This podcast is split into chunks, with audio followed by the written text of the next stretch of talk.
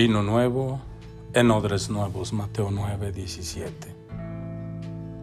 Y nadie echa vino nuevo en odres viejos, porque entonces los odres se revientan, el vino se derrama y los odres se pierden, sino que se echa vino nuevo en odres nuevos y ambos se conservan.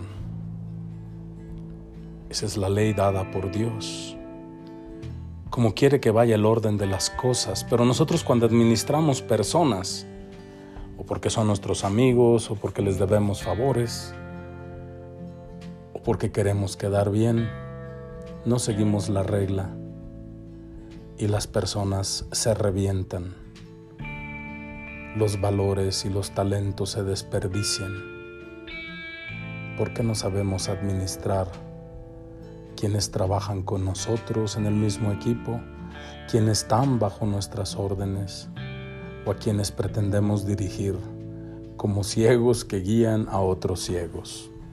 Por eso hoy, Señor, quiero dirigirte esta oración. Hoy compré en la tienda del Señor ilusiones y esperanzas sin dinero.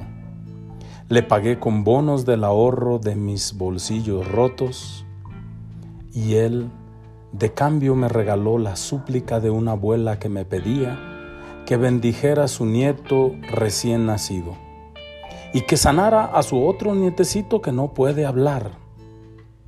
Me dijo, présteme la llave del sagrario para que le pueda pasar sobre sus labios la llave con que usted abre la casa del Señor. Balbucé un pagaré en blanco y lo firmé con un profundo amén. Que Dios lo haga como dijo mi abuelita Pachita.